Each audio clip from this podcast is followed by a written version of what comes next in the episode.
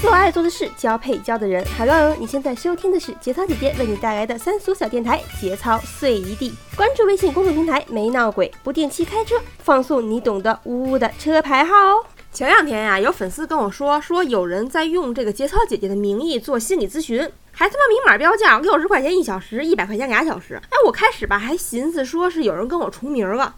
也叫节操姐姐，后来我细一打听，感情人家用的就他妈是荔枝 FM 三三六四二的主播节操姐姐的名号。我操，我他妈都日个狗了！我他妈一个这么见天让人封号的主，还有人冒充我诈骗。在这里啊，节操姐姐特别声明，能找到我这个节操姐姐的地方只有三个：荔枝 FM 三三六四二节操碎一地的小姐姐，公众号没闹鬼，个人微信没闹鬼的全拼后面再加上三三六四二。除此之外，一切地方你们看到的节操姐姐都他妈是假的，假的，假的。节操姐姐呢，除了偶尔会在公众号的原创内容里面做个打赏以外，不管是节目也好，微信群也好，我从来不会要大家一分钱的费用，也绝对不会做任何的收费服务、收费咨询。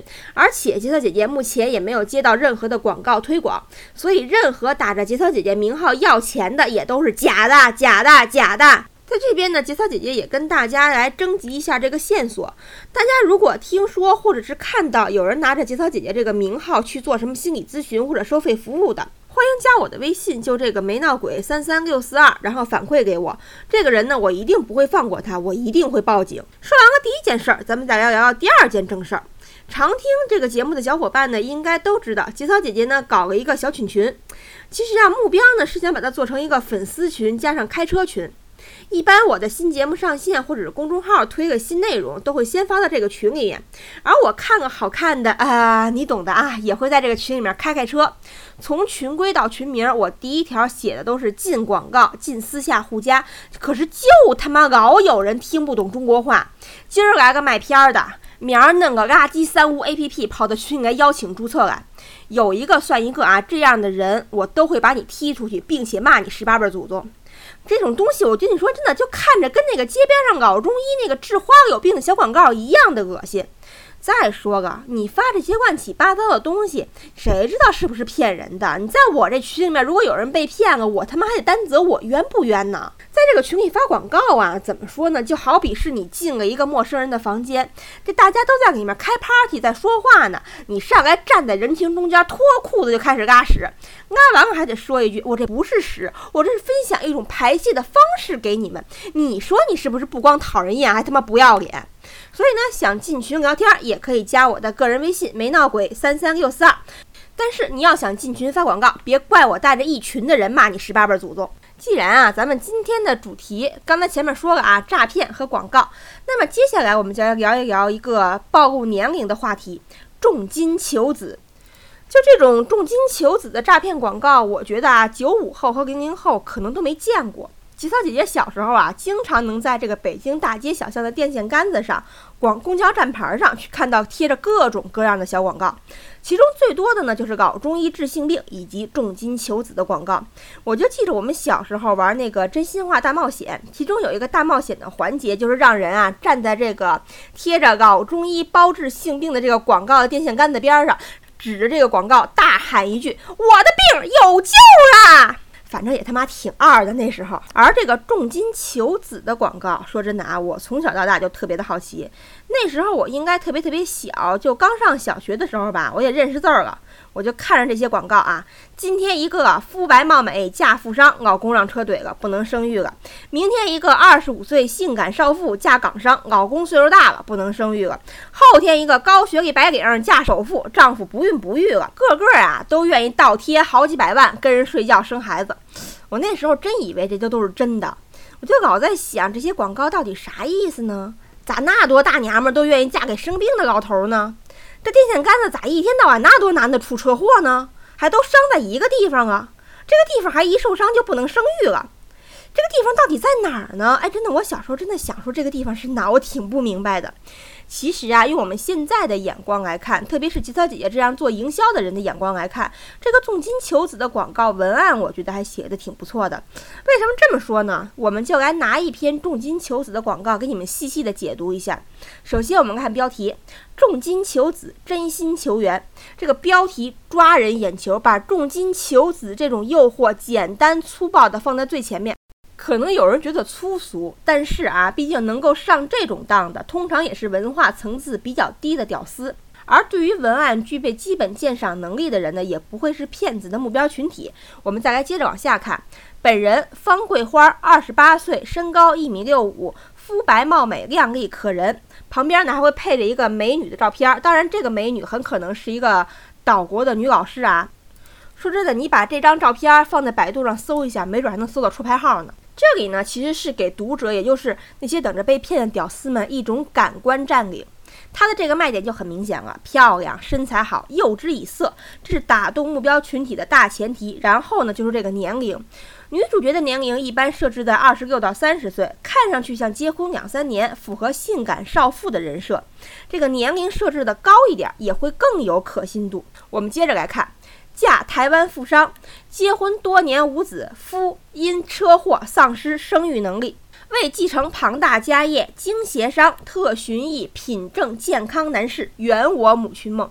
这个呢是告诉我们说，你这么做呢是有苦衷的。目的是赢得读者信任。接下来，通话满意，速汇八十万定金，非你处见面，有孕众筹二百万。这是利用丰厚的报酬来诱惑读者马上联系，马上下单。就好像我们公司做活动，电商写文案的时候，也会用什么限时特惠啊、价格锚点这样的方式来引导顾客立刻下单，这是一样的。最后，本人亲谈，非诚勿扰。这句话呢，表明了自己的诚意，消除了读者的顾虑。对于那些妄想不劳而获的好色直男来说，没有比这更好的事情了。能够和美女共度良宵，还能获得一笔丰厚的报酬，同时还满足了不少人传宗接代的传统观念和繁衍生息的雄性生理本能。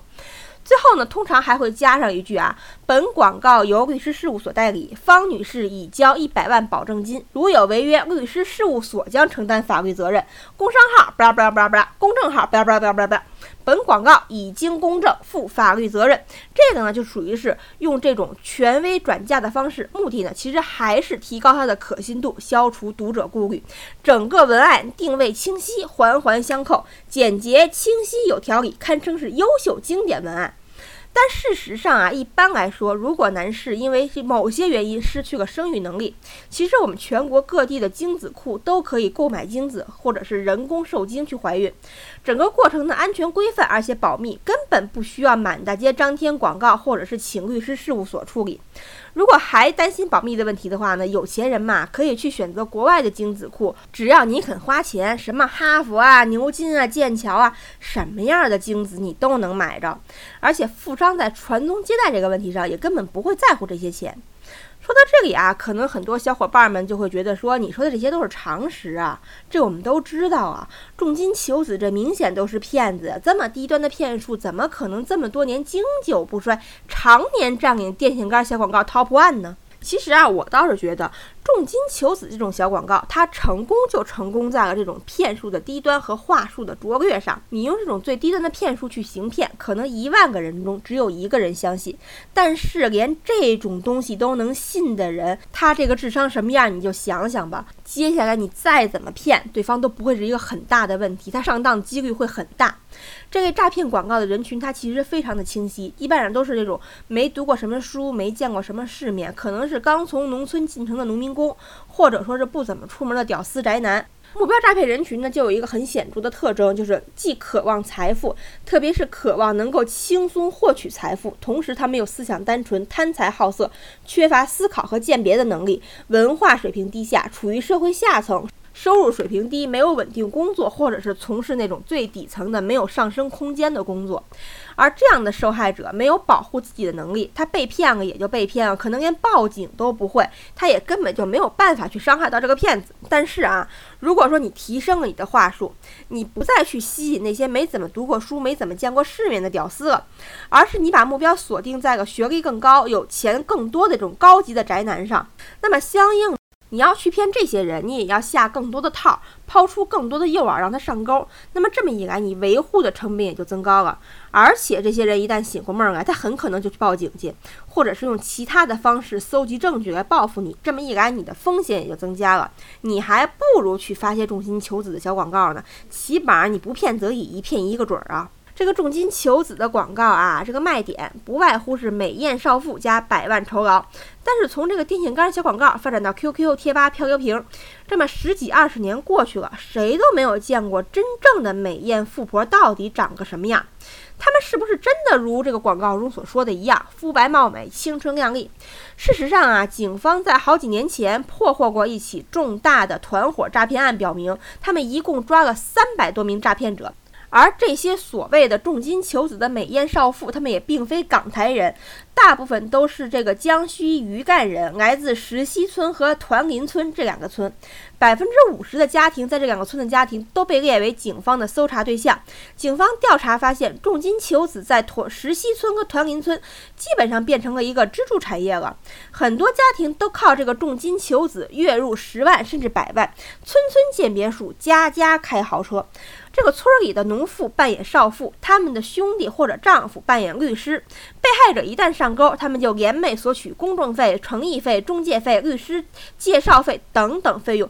更可恶的是，用这个农村妇女冒充香港美艳少妇来骗你，那还是良心的诈骗团伙。更多时候，电话那头根本就是一个带个变声器的抠脚大汉。他们的骗术其实也很简单啊，你打过去基本上就是一个套路。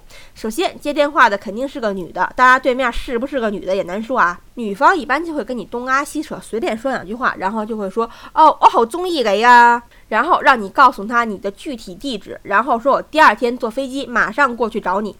这时候你当然就迫不及待了，你就期盼着第二天的到来。然后很可能是中午或者下午啊，女方就会给你打电话拨回来，说我已经抵达你们城市的某个地方啊，在什么宜家呀、汉庭这种宾馆里，你先给我的律师打个电话，我们把把该说的都说了，免得到时候出什么问题。对呀，然后你听，确实是啊，万一被玩仙人跳或者被骗了呢，得有个律师作证啊。然后你就打电话给那个所谓的律师。这时候你可能还会听到一段律师事务所的彩铃。您需要法律援助吗？您需要咨询法律方面的问题吗？布拉布拉布拉布拉布拉。然后对方呢就会自称是北京啊、上海啊，或者是香港的什么检察院的律师啊，什么什么的。反正呢就是把这个头衔往大了说。接着说呢是接到某某女士的法律合同协议，要您缴纳什么合同费或者是保证金之类的。等你交完了钱，那你基本上就联系不到什么人了。这个简单粗暴，百试百灵。当然啊，随着时代的发展，人们智商的提高，重金求子的广告呢，已经渐渐的退出我们的历史舞台。这电线杆上呢，大部分的广告位都被银行贷款、大额网贷、花呗套现以及包小姐取代了，而网络上也早已成为了澳门首家赌场象线、性感荷官在线发牌的天下。但是这些骗术啊，归根到底都是一个套路。只要你记住了一句话：天上绝对不会掉馅饼、煎饼果子、油条、豆浆、豆腐脑、卤煮、火锅、油泼面，信了你就输了。好了，时间有限，就不跟大家扯这么多的蛋了。节目交流，欢迎关注节操姐姐的微博或者是微信公众平台“没闹鬼”。如果你喜欢我们的节目呢，那就请你点个赞吧。